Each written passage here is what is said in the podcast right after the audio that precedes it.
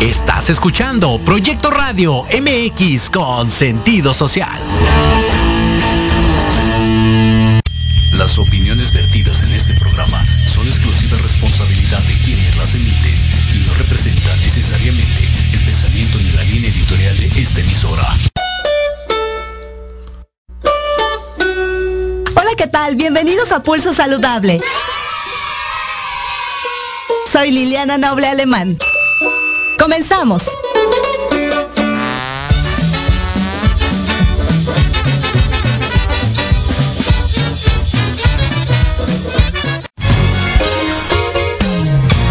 Pulso Saludable, cuidando tu estilo y forma de vida.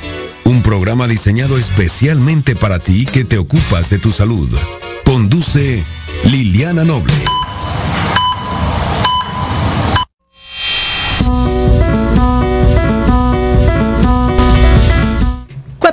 Con cuatro minutos, 16 horas cuatro minutos. Muy buenas tardes, tengan todas y todos ustedes. Soy Liliana Noble Alemán y le doy la más cordial bienvenida al pulso saludable del día de hoy. Estamos transmitiendo completamente en vivo desde la zona centro, porque yo siempre decía noroeste, norponiente, nor no sé qué, y no, ya identificamos bien y esto sigue siendo la zona centro. La temperatura 29 grados centígrados de este 10 de junio de 2021, ya la mitad de este 2021 y cada vez más personas vacunadas y muchas las semanas de la reducción de los contagios y por supuesto de las defunciones, así es que deseamos fervientemente que esto se mantenga así, porque ya también la economía se tiene que urgentemente que reactivar. Hoy tenemos un programa bastante interesante, vamos a platicar con un experto sobre el vértigo y el mareo.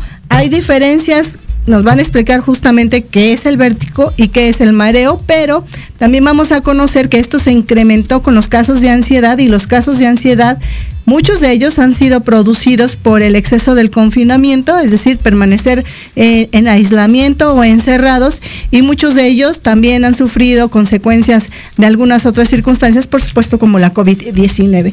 También vamos a platicar, hoy toca belleza, ya tenía como más o menos como un mes, mes y medio que la compañía de la Roche Posay, como aquí tenemos una bolsita, ya más adelante les voy a enseñar los regalitos, como siempre nos tiene esta marca, pero hoy nos tiene información bastante interesante. Y finalmente los deportes y por supuesto el invitado, uno muy, muy especial. Así es que demos pues inicio a la jornada del día de hoy. Pulso Saludable. Deportivo. Y ya se encuentra conmigo mi queridísimo George Jorge Negrete con los deportes. Vamos a dividir su sección en dos partes. Ahorita nos va a dar un adelanto y ya para el cierre concluimos con esta sección. Mi querido George, muy buenas tardes. Muy buenas tardes a ti y a toda la gente del Club Saludable. Un placer estar con ustedes una semana más. Estamos con todo, ya vamos a tener hasta dos, dos, dos espacios en el mismo noticiario. Entonces, claro, claro. Este, ya como hemos platicado en emisiones anteriores, este verano está repleto de fútbol, pero vamos a empezar hoy el primer bloque con lo que está pasando allá en Francia en Roland Garros. Ayer, eh, en unas muy buenas semifinales, eh, eh, Bárbara Krejcikova le gana a María Zakaria, la griega, por parciales de 7-5, 4-6, 9-7 para ponerse en su primer final de Grand Slam. Y la otra fue Pavluchenkova, que le gana a Tamara Siranés con parciales de 7-5 y 6-3, también para ponerse en la final que se va a jugar este sábado por la mañana de México. Muy buena, muy buena final entre una checa y una rusa. Y mañana es las, las semifinales del, del, varonil, donde pues se da la final adelantada entre Nora Djokovic y Rafael Nadal por un lado, y el alemán eh, se me fue su nombre, Esberev, Alexander Esberev, perdón, y el griego Estefanos Tsitsipas. Entonces, pues muy buen eh, tenis allá. Recordemos que Roger Federer decidió eh, salirse del torneo, él había ganado su cuarta ronda, pero en un partido muy largo que fue de más de tres horas, pues él se sintió un poquito cansado y dijo, ¿saben qué? Yo quiero ir más por Wimbledon. Entonces, pues Roger Federer eh, desistió de seguir jugando Roland Garros, pero pues a ver qué pasa, ¿no? Con esta posibilidad, Rafael Nadal, si gana Djokovic y gana después la final, se convertiría en el tenista con más gran slam en la historia, llegando a 21. Récord está empatado con 20 eh, con Rafael Nadal. Y también, pues bueno, básquetbol, estamos en semifinales de la NBA. Eh, los Soles de Phoenix van ganando su serie 2-0 a los Nuggets de Denver. Los Bucks de Milwaukee van perdiendo 0-2 con los Nets de Brooklyn. El Jazz de Utah le va ganando 1-0 a los Clippers. Y eh, el Atlanta, los Atlantas de Atlanta a los Sixers de Filadelfia, igual. Eh, ellos van empatados a uno. Estos juegos, tanto el de Jazz y los eh, Sixers, serán mañana por la tarde. Eso sería lo que tenemos ahorita. En el segundo bloque, mi Lili, vamos a hablar ya totalmente de fútbol, porque pues mañana empieza la Eurocopa allá eh, en, en, Europa, del otro lado del charco. Hay todavía dime si diretes si la Copa América se va a llevar o no se va a llevar a cabo. Ayer les explicaré por qué. Copa de Oro también. Este, México ahí va a tener que dividir sus elecciones entre la que va a las Olimpiadas, la que va a Copa Oro, muchos juegos amistosos, el COVID, eh, barbaridad que va a pasar en este verano deportivo en el mundo. Muy bien, pues muy interesante y ya empieza la jornada eh, deportiva con mayor intensidad y por supuesto todo lo que se va a ir generando y pulso saludable a través de nuestro mejor elemento en materia deportiva, por supuesto mi queridísimo Jorge Negrete al presente, presente justamente para darnos a conocer todo lo que venga de las Olimpiadas. Así es, Lili, nos vemos a ratito. Muy bien. Vamos a hacer una pausa, no me despido de mi queridísimo Jorge Negrete con los deportes porque al cierre, casi ya al cierre, regresaremos con más deportes. Así es que vamos a hacer una pausa y tenemos mucho más para usted. Vengo.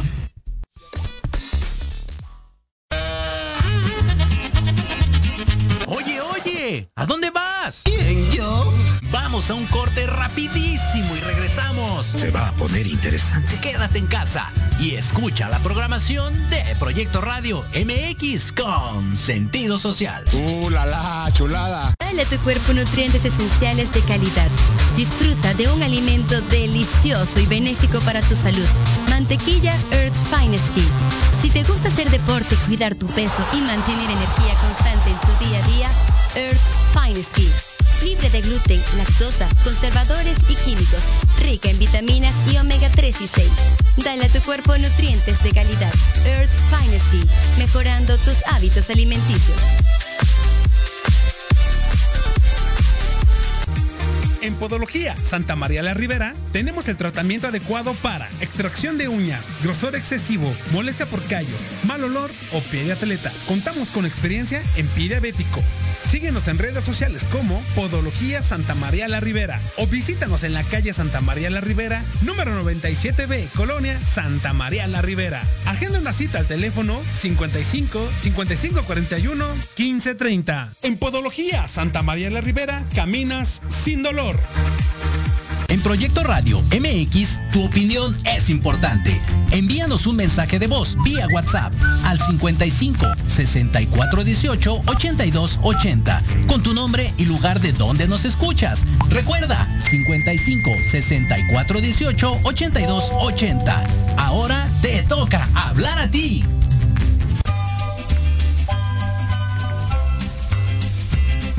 Hola amigos, somos sus maestros de confianza. Anaí Cruz y Jorge Chávez. Te invitamos a escuchar Alap en la radio. Centro Psicopedagógico Aprendizaje Lúdico Activando el Pensamiento. Un espacio para jóvenes, papás, maestros que buscan una mejora continua en su vida. Te esperamos todos los jueves de 4 a 5 de la tarde por la mejor estación. Proyecto Radio MX, con sentido social.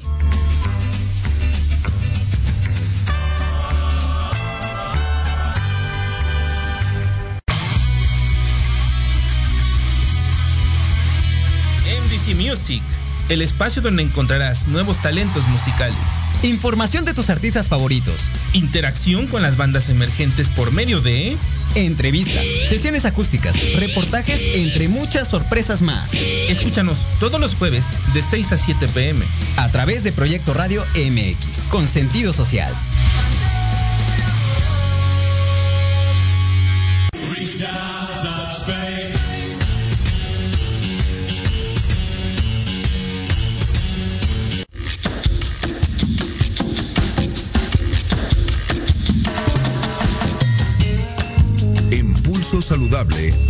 Acompaña 4 de la tarde con 13 minutos de este 10 de junio, de junio de 2021, la temperatura 29 grados centígrados. Y ya se encuentra conmigo a través de la plataforma de Zoom el licenciado en psicología y maestro en administración pública, Román Rosenberg quien es titular de la Subjefatura de División de Atención a Personas con Discapacidad en la Coordinación de Bienestar Social del Instituto Mexicano del Seguro Social, con quien vamos a platicar los próximos minutos sobre, hay un tema que le llaman en responsabilidad social ciudades inclusivas y estas ciudades inclusivas habla el, el, el término de ir modificando la estructura base para las necesidades que se van a ir presentando de sus habitantes para el resto de la vida. Y una de estas necesidades prioritarias y que deberían de ser un tema de agenda, no solamente en México, sino en el resto del mundo, y debería de ser una asignatura y enseñarnos el trato, el buen trato, y cero estigma, es a través de la comunicación efectiva y el conocimiento sobre la discapacidad. Así es que me da muchísimo gusto poder tener al invitado del día de hoy. Maestro, muy buenas tardes y gracias, de verdad, gracias por estar con nosotros en Pulso Saludable. Buenas tardes Liliana, gracias por el espacio, antes que nada. Y por supuesto también muy buenas tardes al público y a los amigos que nos están escuchando en diferentes partes del país y a donde la red Claro. Lleve, ¿no? eh, eh, eh, mucho. Gracias. Y gracias por la oportunidad de compartir contigo. Gracias. Y en estas nuevas plataformas que pareciera que, que no, pero resultan ser mucho más exitosas que las tradicionales, convencionales, que se limitan a la audiencia del país o de la ciudad. Y aquí nos están viendo siempre a veces hasta de Egipto y Rusia y París y por ahí ya más adelante se hace presente la gente, pero es una muy buena oportunidad la que usted nos brinda el día de hoy, maestro, para poder platicar con usted. Y yo quisiera iniciar con que nos ayude a entender. Hay una diferencia, cómo debemos llamarles, gente con discapacidad, gente con capacidades diferentes, para no faltarles al respeto, simplemente un ciudadano normal, pero cuando nos damos cuenta que no tienen eh, las capacidades eh, para poder realizar ciertas funciones como cualquiera otro, ahí es donde vemos la diferencia, pero ustedes siguen siendo muy talentosos como cualquier otro. Qué bueno que preguntas eso, mi estimada Elena. Creo que es una pregunta que me han hecho muchísimas personas, claro. muchos funcionarios de todos los niveles, personas comunes, compañeros comunicadores, eh, gente de lo cotidiano.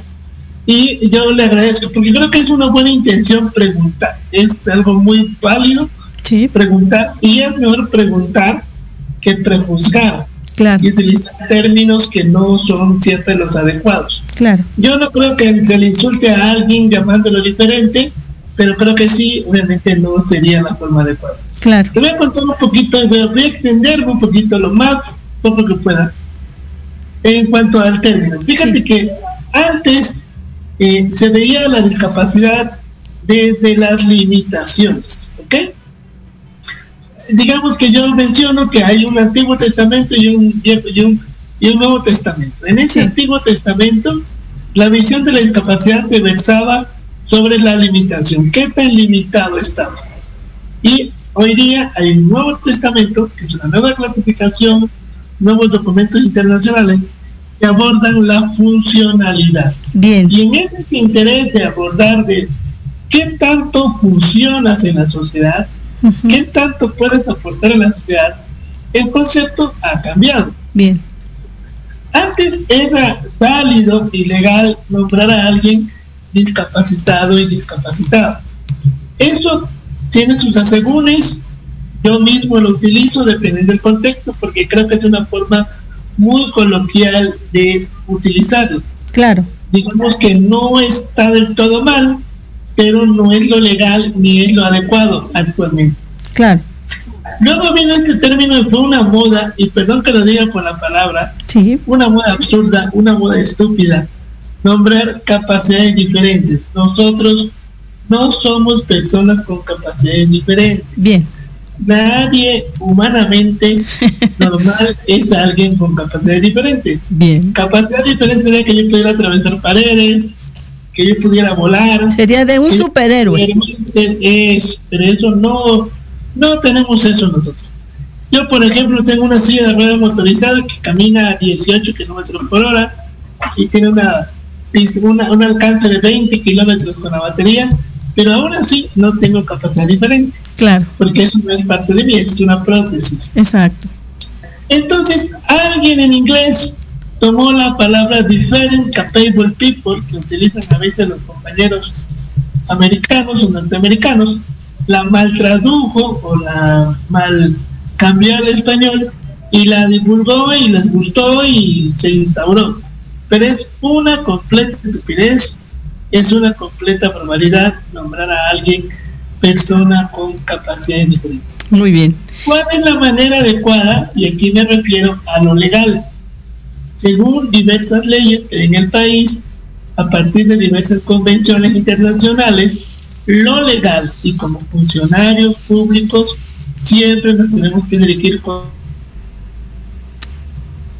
Creo que perdimos. Bien, bien, bien, bien. Y aunque no fuéramos funcionarios, Sí. se sugiere que llamemos persona a alguien antes de nombrar su condición. Claro. Por eso, coloquialmente también es válido decir, eres una persona con discapacidad.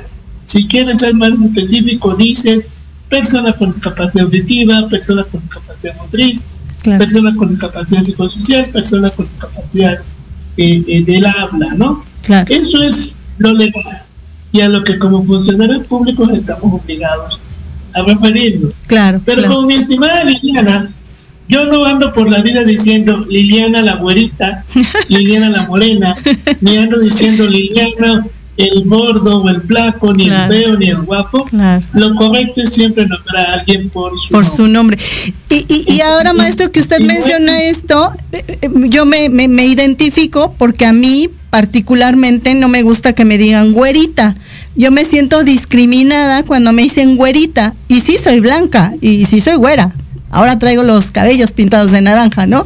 Pero sería extraño que me llamen ahora naranjita, por ejemplo.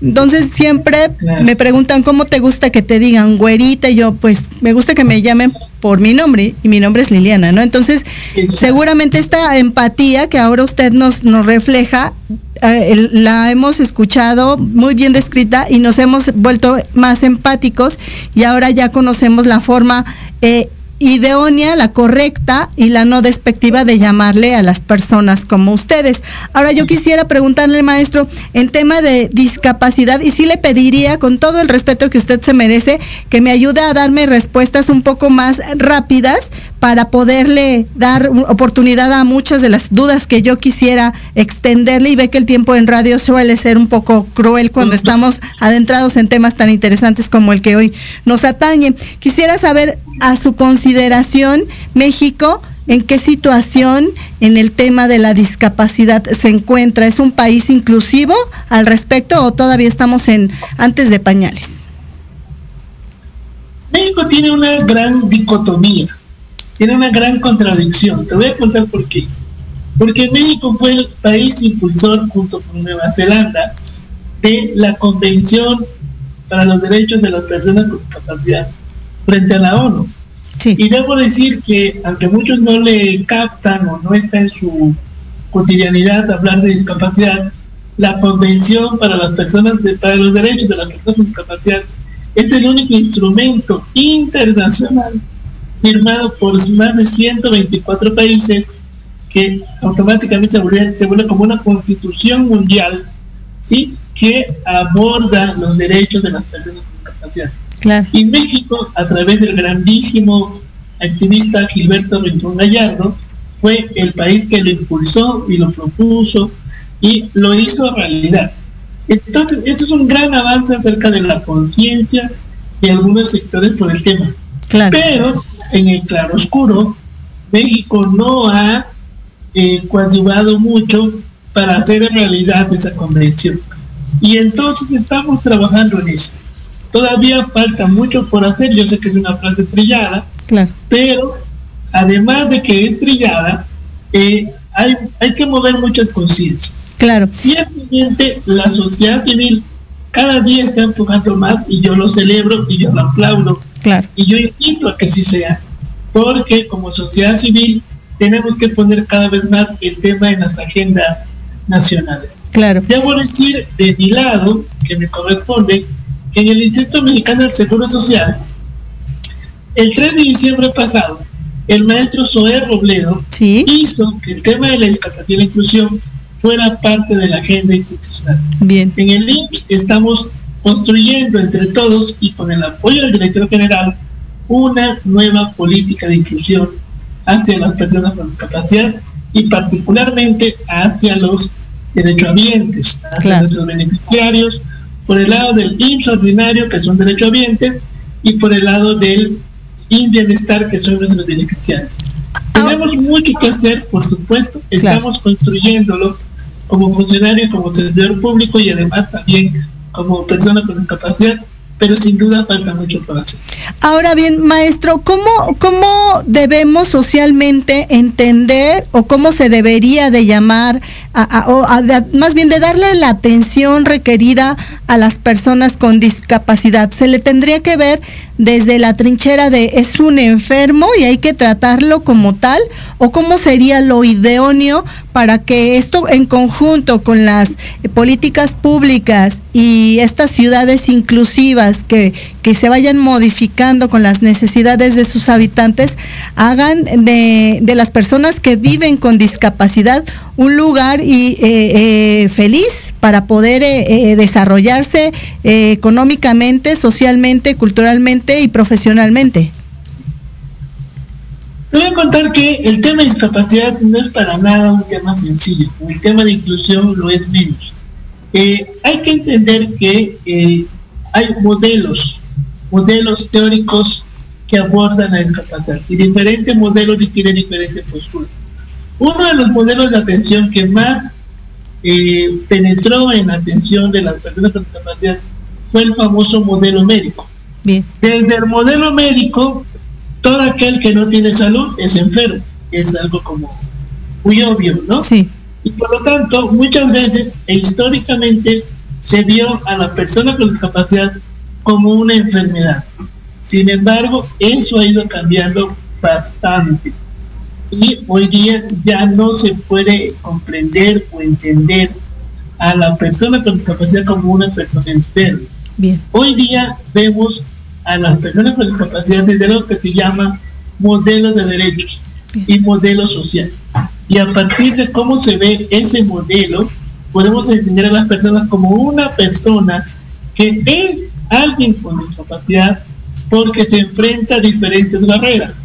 En concreto y rápidamente, yo no soy alguien que tenga discapacidad como tal, soy alguien que enfrenta barreras, porque cuando quiero hacer algo, me enfrento a muchas dificultades. Ejemplo, hay una frase muy, muy conocida que yo detesto, perdón pero diga así, detesto, que es la que dice, la peor discapacidad es la falta de... No es cierto. Cuando yo quiero ir al no encuentro espacios adaptados. Cuando yo quiero ir al estadio, no encuentro que haya boletos de áreas especiales para mí. Cuando yo quiero ir a la escuela, me enfrento que la escuela no tiene condiciones. Me dice, sí, bienvenido, inscríbete, pero no me adecúa a los exámenes, no me adecúa a los salones, los maestros no están preparados para atender. Y entonces me enfrento a que no se trata de falta de voluntad, se trata de falta de inclusión. Bien. Y entonces la solución cuando vemos a la discapacidad como una problemática, la solución a esa problemática es la inclusión, pero nunca la salud, nunca la medicina, porque nosotros no somos enfermos. es importante comprender así, mi estimado. Y, finalmente, maestro, ¿cómo entonces podemos eh, lograr todos socialmente desde nuestras trincheras, yo creo que sí es posible como sociedad, eh, lograr mayor y mejor acceso a, las personas con discapacidad en el ámbito laboral, en la parte a los que le tocan ejercer los derechos a la salud. Como usted bien lo menciona, el concepto de derecho, todos tenemos derecho a todo lo que nos oferte el simple hecho de estar vivos, ¿no? Qué bueno que lo mencionas, porque justamente hay una política común que ha sido la política histórica, que la persona se adapte al entorno y la solución es exactamente al revés, ¿sí? Es que el entorno se adapte a la persona. Cuando la solución es que cuando tú construyes un edificio, lo hagas pensando en todos. Y muchos dirán, es que sale más caro una rampa.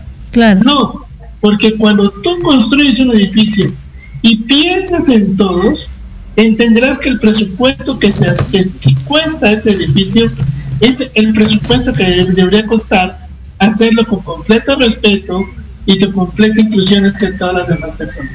En el ámbito laboral pasa algo muy frecuente.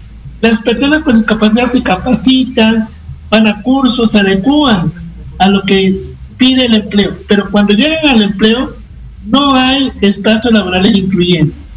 Y eso hay que cambiar. Se trata entonces de crear espacios laborales incluyentes para que las personas puedan hacer esto. Y mucha gente cree que eso cuesta mucho dinero. O mucha gente cree que eso es complacer a todo el mundo y es incluso un privilegio. No es un privilegio. No es de ninguna manera algo costoso. Muchas veces, como en mi caso, te lo voy a contar de manera personal, yo requiero un escritorio a una altura predeterminada. Claro. Si el escritorio está más alto, no puedo escribir. Exacto. Si está más abajo, no puedo escribir. Exacto. Solución es un escritorio adecuado. Nada más. No requiero una supercomputadora, no requiero nada adicional en mi casa. Y en consecuencia, muchas veces las personas con discapacidad no requieren grandes adecuaciones. Exacto. El tiempo se nos acabó, queridísimo maestro, pero le hago la invitación para que... ¿Perdón? Eh, le hago la invitación para que en futuras ocasiones, cuando usted disponga, Pulso Saludable siempre va a estar las puertas abiertas de este espacio para que usted y su equipo de trabajo pueda comunicar lo que sea necesario. Eh, soy muy empática con ustedes y yo creo que los seres humanos tenemos que sentir empatía y simplemente entender que todos en algún momento pudiéramos estar en la vulnerabilidad un simple accidente pudiera dejarnos con alguna discapacidad. Entonces yo creo que es un buen momento de reflexión y me da mucho gusto haberle conocido y esta es su casa, maestro. Te agradezco toda la atención y todo el espacio que nos brindas y de misma manera estoy a tus órdenes en el IMSS nacional para lo que podamos servir. Con mucho gusto. Gracias. Gra gracias. Muy buenas tardes. Ahí la voz del licenciado en psicología y maestro en administración pública, Román Rosenberg, quien es el titular de la subjefatura de división de atención a personas con discapacidad en la coordinación de bienestar social del Instituto Mexicano del Seguro Social y bien por el maestro Zoe, que es el director del Instituto Mexicano del Seguro Social y que pone como tema de agenda obligado, tema esencial, el tema de la discapacidad. Vamos a regresar a pausa, 4 de la tarde con 31 minutos y regresamos, viene la sección de belleza. Encuentro en el golpe certero que me da la realidad, en ese vacío, la incertidumbre del qué pasará, en la oscuridad de mi cuarto, en el silencio que grita tu nombre con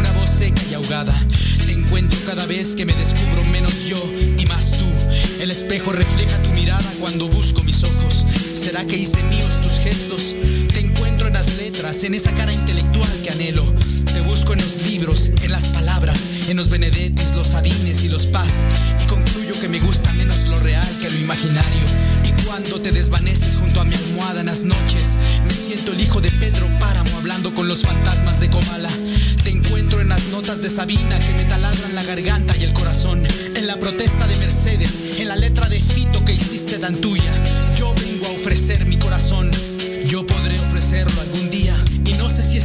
De la realidad o enfermo de ti. Su recuerdo le roba un suspiro antes de dormir. Afuera se siente ya el frío de la madrugada. Mil sueños y anhelos que escurren mojaron su almohada.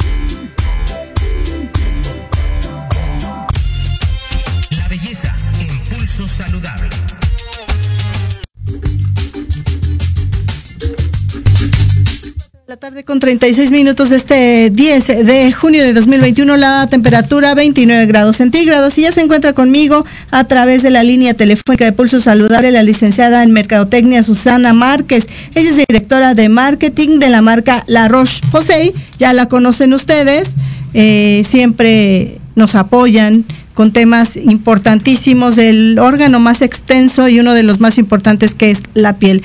Como siempre, un placer, mi querida Susana. Muy buenas tardes. Gracias por estar con nosotros en Pulso Saludable. Hola Lili, muy buenas tardes. Feliz de estar contigo una vez más. Muchas gracias por la invitación. Al contrario, gracias a ustedes. ¿Ya cuántos años de la marca de la Roche posee en México? Ya 20 años. 20 años, ¿qué significan estos 20 años? En estos 20 años se han dado cuenta de cuáles son las carencias o cuál es lo, habitual, lo más común entre las y los mexicanos, qué es lo que más permea o lo que, lo, lo que más se habla en temas de, belleza, por supuesto, pero del cuidado de la piel.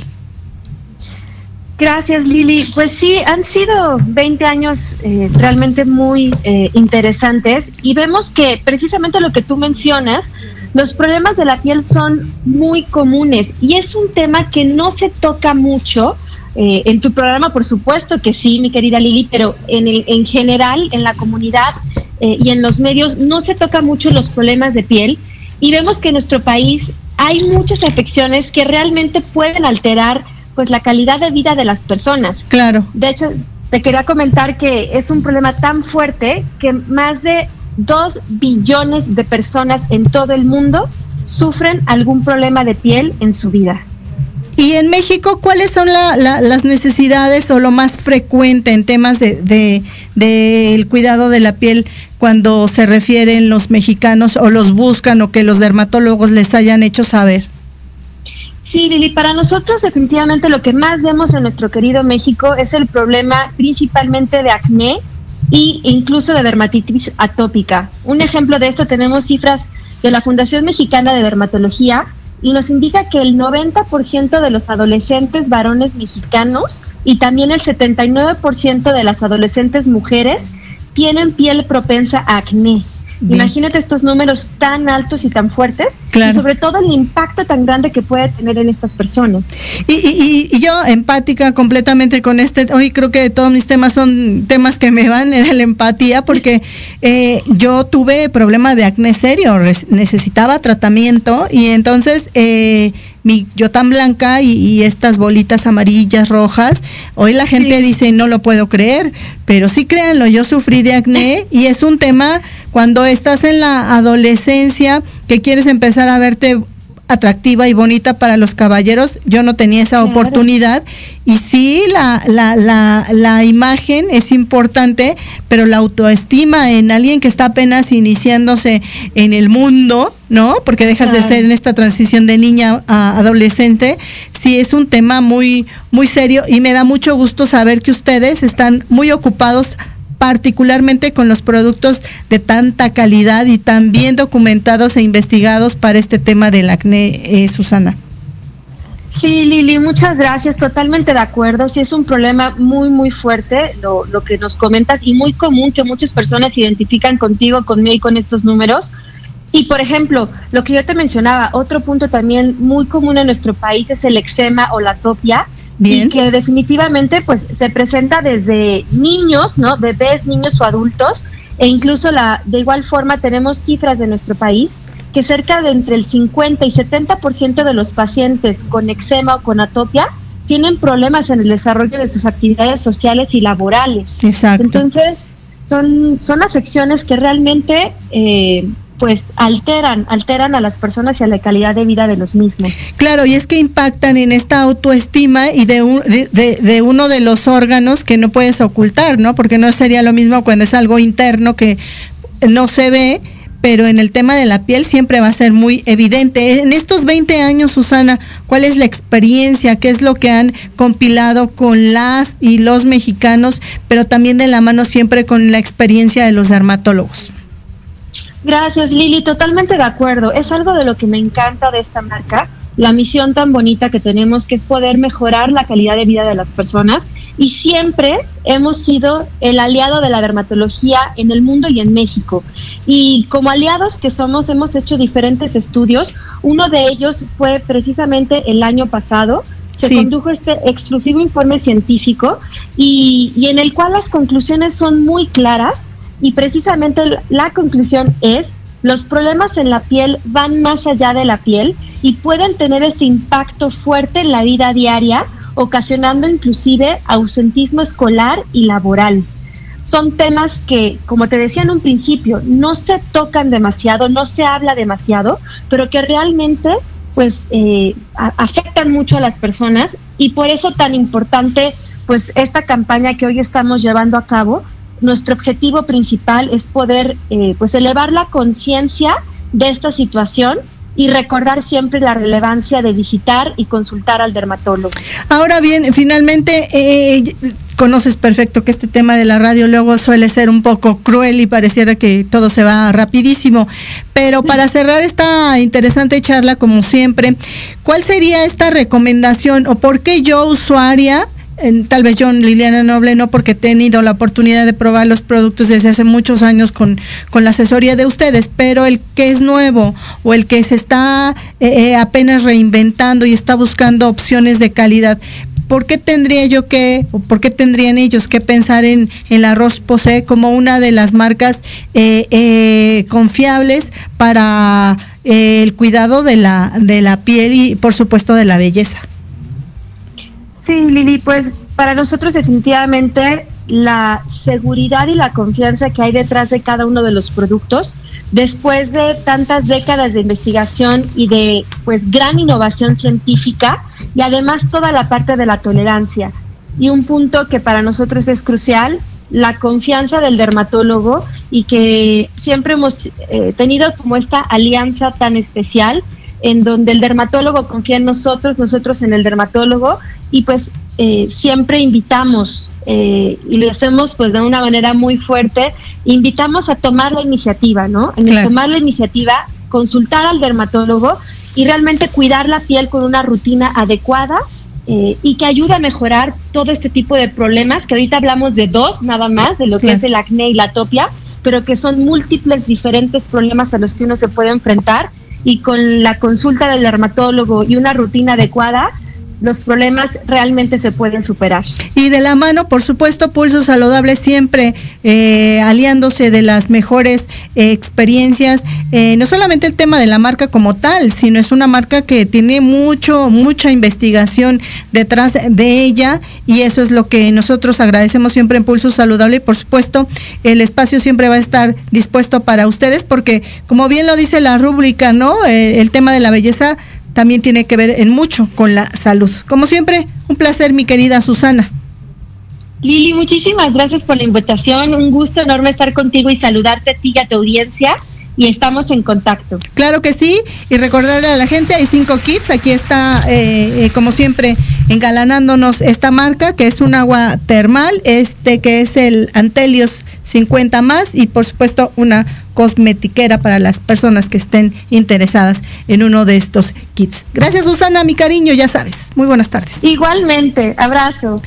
Hay la voz de Susana eh, Márquez, directora eh, del marketing de la marca de la Roche Posay. Cuatro de la tarde con 45 minutos ya la recta final. ¿Usted tiene vértigo, mareo? Quédese, se va a poner bueno. Vengo.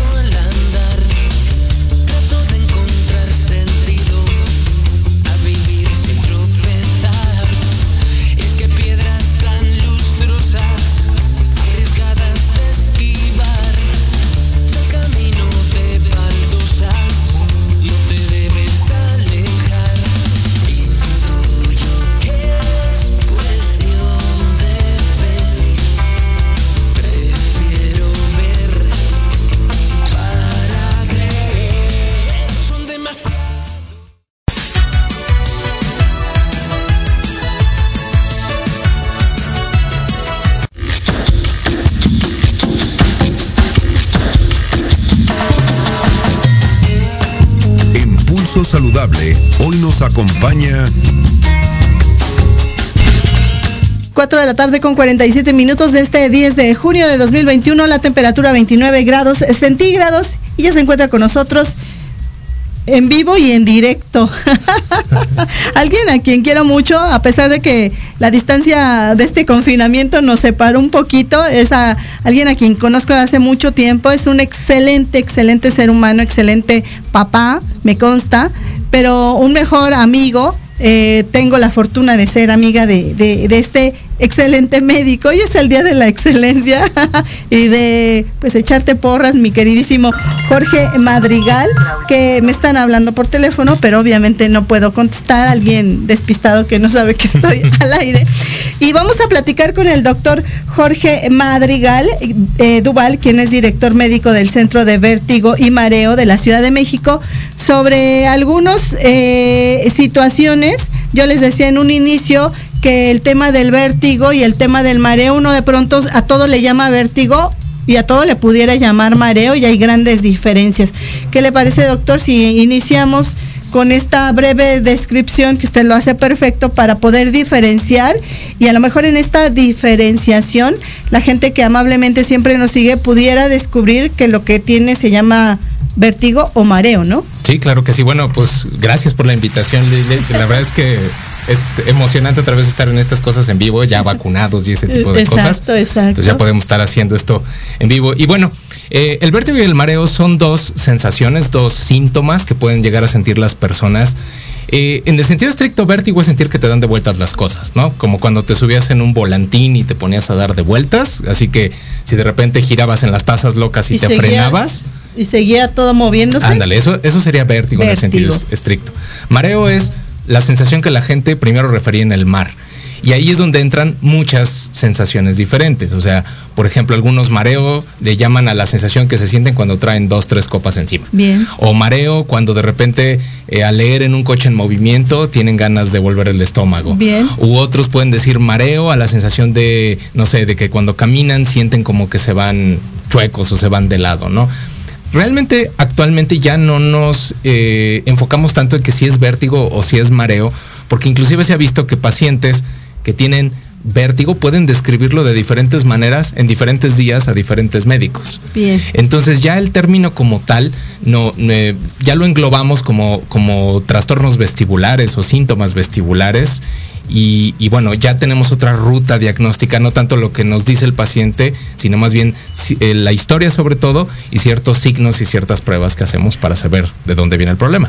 Porque además lo que usted nos comenta, doctor, eh, es justamente el síntoma, pero ustedes no buscan darle solución al síntoma, que sería como la consecuencia del origen. Ustedes buscan el origen que produce esta sensación. Exactamente, o sea, el, el vértigo del mar no es una enfermedad por sí sola y lo que nos interesa es saber qué es lo que la produce. Es como cuando te duele el estómago, ¿no? Claro. No existe ninguna enfermedad llamada lo- dolor de panza. O sea, puedes tener una apendicitis o una piedra en el riñón o así.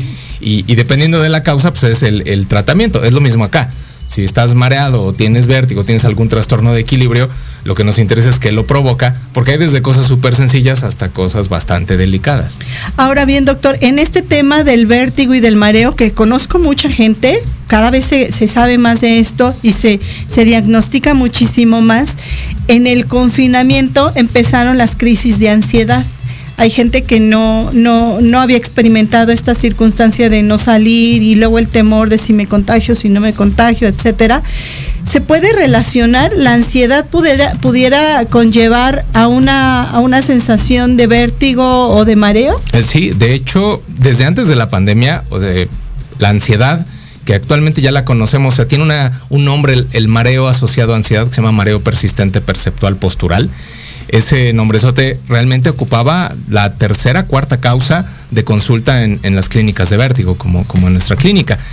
Ahora que llegó la pandemia, sucedieron dos cosas importantes. La primera es que todos los padecimientos relacionados a ansiedad se dispararon hasta arriba. O sea, evidentemente, sobre todo al principio, con el tema del miedo, eh, todo el mundo encerrado, no sabíamos qué iba a pasar. Definitivamente todos los trastornos asociados a ansiedad se, incrementaron. Y otro que, que, bueno, no nos esperábamos, pero ya ahorita lo vemos en retrospectiva y es bastante lógico, es que desde más o menos el 2013-2014 había una asociación directa de, una, de un padecimiento que se llama vértigo eh, postural paroxístico benigno con deficiencias de vitamina D. A mí alguna vez me dijeron que tenía eso. Sí, e- ese es un vértigo Porque súper te común. agachabas y te levantabas y te da de vueltas. Ajá. Sí, particularmente este vértigo da cuando el paciente se acuesta en la cama y se gira y tiene una sensación de vértigo Y espantosa tiene que hacer tierra. que no dura mucho. Fíjate que yo creo que eh, es tan duro que no, no sabe ni siquiera dónde queda el piso. O sea, Bien, bien. es muy violento y no dura tanto tiempo, dura un- de segundos, lo más dura un minuto, pero se siente tremendamente violento. Antes, eh, la, la causa número uno, por ejemplo, es que tuvieras más de 40 años y, o que te dieras un golpe en la cabeza. Era, Bien. era, eh, o sea, es común, pero esas eran las causas principales. En un país como México, que recibimos sol prácticamente todo el año, aun cuando sea invierno, era muy rara la asociación de vértigo postural a deficiencias de vitamina D. Claro. Y ahora en la pandemia, en un país como el nuestro, que, re- que- que, bueno, nosotros era raro el paciente que sospechábamos niveles bajos de vitamina D como causa de vértigo. Ahora que después del encierro nos encontramos gente con deficiencias severas de vitamina D y, este, y esas eran las causas de que estaban teniendo vértigos posturales de repetición. ¿Y de qué forma la vitamina D eh, se involucra produciendo este vértigo? ¿Por, por qué tener esta deficiencia da este síntoma? Mira, normalmente el, este, el origen de este vértigo es que se sueltan unos cristales de carbonato de calcio del oído. Bien. Y la vitamina D interviene en el metabolismo del calcio en general en el cuerpo. De hecho, eh, con la vitamina D es como tú fijas calcio en los huesos. Claro. Entonces, esa es la relación propiamente, ¿no? Y el tema con la vitamina D es que como no hay muchos alimentos que la tengan, a menos que comamos mucho salmón y esas cosas como todos los días, la principal fuente de vitamina D es el asolearnos, literalmente. Entonces, ahora que la gente estuvo encerrada, llegaban con niveles de vitamina D, pero por los suelos curiosamente sin darse cuenta, sino más bien llegaban con nosotros porque tenían crisis de vértigo repetitivas y repetitivas y decíamos, pero ¿por qué? Ah, ¿Por qué? O sea, y alucinábamos con, no, pues a lo mejor el COVID da más vértigo. No, empezamos a, me- a medir niveles de vitamina D y por los suelos y entonces a suplementar, se ha dicho. Y aquí la vitamina D es algo muy peculiar porque la vitamina D no es como la vitamina B o la C, que si tú la tomas puedes tomarte cantidades industriales y finalmente la vas a orinar sin que te intoxiques. La vitamina D no la puedes orinar. Entonces, si te sobredosificas, puedes entrar en toxicidad. Entonces, cuando nosotros, eh, por ejemplo, si tú vas a la tienda, y a la farmacia y compras algo de vitamina D, generalmente tiene 400 unidades. 400 mil, ¿no? Eh, eh, hay de varias, O o, bueno, sea, digamos, mil, no lo sé. estándar es como que 400 para que la gente no se intoxique sin, Claro, sin darse claro, cuenta. Claro. Cuando nosotros suplementamos a un paciente, tenemos presentaciones de mil, dos mil, cuatro mil, veinte mil, cien mil, pero esto siempre se tiene que hacer bajo supervisión y Con- checando primero que en sangre tengan realmente los pacientes niveles bajos, porque si no, entonces ahora quedamos al otro extremo, que los pacientes se, se intoxiquen con, con vitamina D. Claro. Pero sí fue una cosa como muy nueva que sucedió a partir de la pandemia, eso y la ansiedad, ¿no? Y entonces, eh, esto le puede ser de mucha utilidad a la gente para que, considerando esto que nos dice doctor, yo recuerdo que en algún estudio de, eh, de tratamientos para eh, las personas que están ya en el proceso de la menopausia, de terapia de reemplazo hormonal, hablaban justamente de la deficiencia, cómo intervienen tantas cosas, la deficiencia de la vitamina D, pero hablaban de que las Américas, como que es característico, que no se le había dado esta importancia que hoy en día se le da, pero ahorita con el tema de la COVID-19 también se, se- se empezaron a hacer este tipo de hallazgos y lo, lo recomendable o lo ideal ahora en esta parte de la salud que tiene que ver con el vértigo y con el mareo es que a ustedes les da más herramientas para poder encontrar un origen que tiene una solución inmediata como es la suplementación, pudiera ser, ¿no? En el caso más sencillo. Es correcto. O sea, aquí el tema es sospechar que eso puede estar sucediendo, medirlo, corroborar que realmente es una deficiencia de vitamina D y por supuesto este corregirla, ¿no? Porque además la vitamina D tiene otras eh, eh, injerencias en el cuerpo que también a largo plazo pueden ser este Dañinas. pues dañinas, ¿no? Doctor, preguntan que si el tema del vértigo y del mareo pudiera ser una consecuencia de haber sufrido de la COVID-19. Fíjate que hemos buscado así forzadamente ver si realmente a partir de las infecciones con COVID ha habido, no sé, neuropatías que tienen que ver con el equilibrio, así como la como el COVID eh, hace una neuropatía eh, este, olfatoria que es la característica que pierden el, gusto las personas, y no es que hayamos encontrado un gran incremento. Más bien lo que sí puede llegar a suceder, o sea, primero sería la ansiedad que puede llegar a tener un paciente que tuvo COVID. En segundo lugar, los niveles bajos de vitamina D. Y si hay otro factor que afortunadamente no ha sido tan raro, recordemos que el, COVID puede provocar pequeños coágulos y de hecho la mayoría de los pacientes se anticoagulan cuando se, diagnostica COVID. Eso podría causar trastornos eh, circulatorios tanto a nivel del sistema nervioso central, a nivel del cerebro, cerebelo y estas partes, o inclusive a través del oído pero afortunadamente no hemos visto un gran incremento en, la incidencia de estas enfermedades derivadas del COVID. Doctor, ¿hay alguna incidencia o prevalencia de la gente en México con vértigo y con mareo?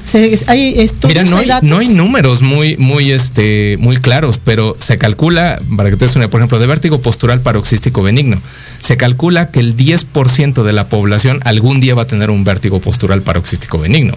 Eso es un mundo de gente, ¿no? Claro arriba de los 60 años de edad, el mareo y el vértigo es una de las tres principales causas de consulta que, que, acuden nuestros pacientes, ¿no? O sea, es algo muy frecuente, ciertamente sin específico, o sea, que no todos son daños en el cerebro, no todos son daños en el oído, pero el síntoma como tal es tremendamente frecuente. Finalmente, para concluir esta interesante charla, doctor, ¿qué tendríamos que tener en consideración si permanecemos determinado tiempo, cuánto tiempo con esta sensación que usted nos describía al inicio, sin ponerle el título, porque no sabríamos, es momento de acudir al doctor? ¿Qué tenemos que hacer? Yo creo que el, punto cardinal, miren, todo mundo nos podemos marear de repente, o sea, a todos nos ha pasado que de repente te agachas, estás buscando algo debajo de la cama, te levantas y wow, como que te mareas. Eso generalmente es ortostatismo, ¿no? O, un ligero mareo que es pasajero. Yo creo que el punto donde ya tienes que buscar ayuda es cuando afecta tu calidad de vida, cuando ya la sufres, cuando ya está eh, afectando tu trabajo, tus relaciones interpersonales, cuando empiezas a tener limitaciones, ya hay que buscar ayuda porque definitivamente no quiere decir que sea algo grave necesariamente, pero es algo que sí fastidia, fastidia en verdad la calidad de vida de los pacientes. Doctor, nos preguntan dónde lo pueden encontrar. Ah, pues nosotros estamos en el centro de vértigo y mareo, aquí en la Ciudad de México. Eh, si gustan les doy el teléfono, es 55 11 06 26 77. 55 11 06 26 77 y ubicados en la colonia, Roma, a donde fui una vez, ¿verdad? Es correcto. Está muy padre. Vuelva pronto, doctor. No, este con todo Ya, encantadísimo. muy bien. Pues con esta información me toca despedirme el día de hoy, no sin antes recordarle que tenemos una cita la próxima semana, 4 de la tarde en punto, aunque se acaben mañana las conferencias vespertinas de Hugo López Gatel, la epidemia aún sigue y usted sigue cuidándose y si no tiene salidas esenciales que hacer, no hay que salir, ¿verdad, doctora? Un vacunas. gracias, gracias a todos. Buenas tardes, adiós.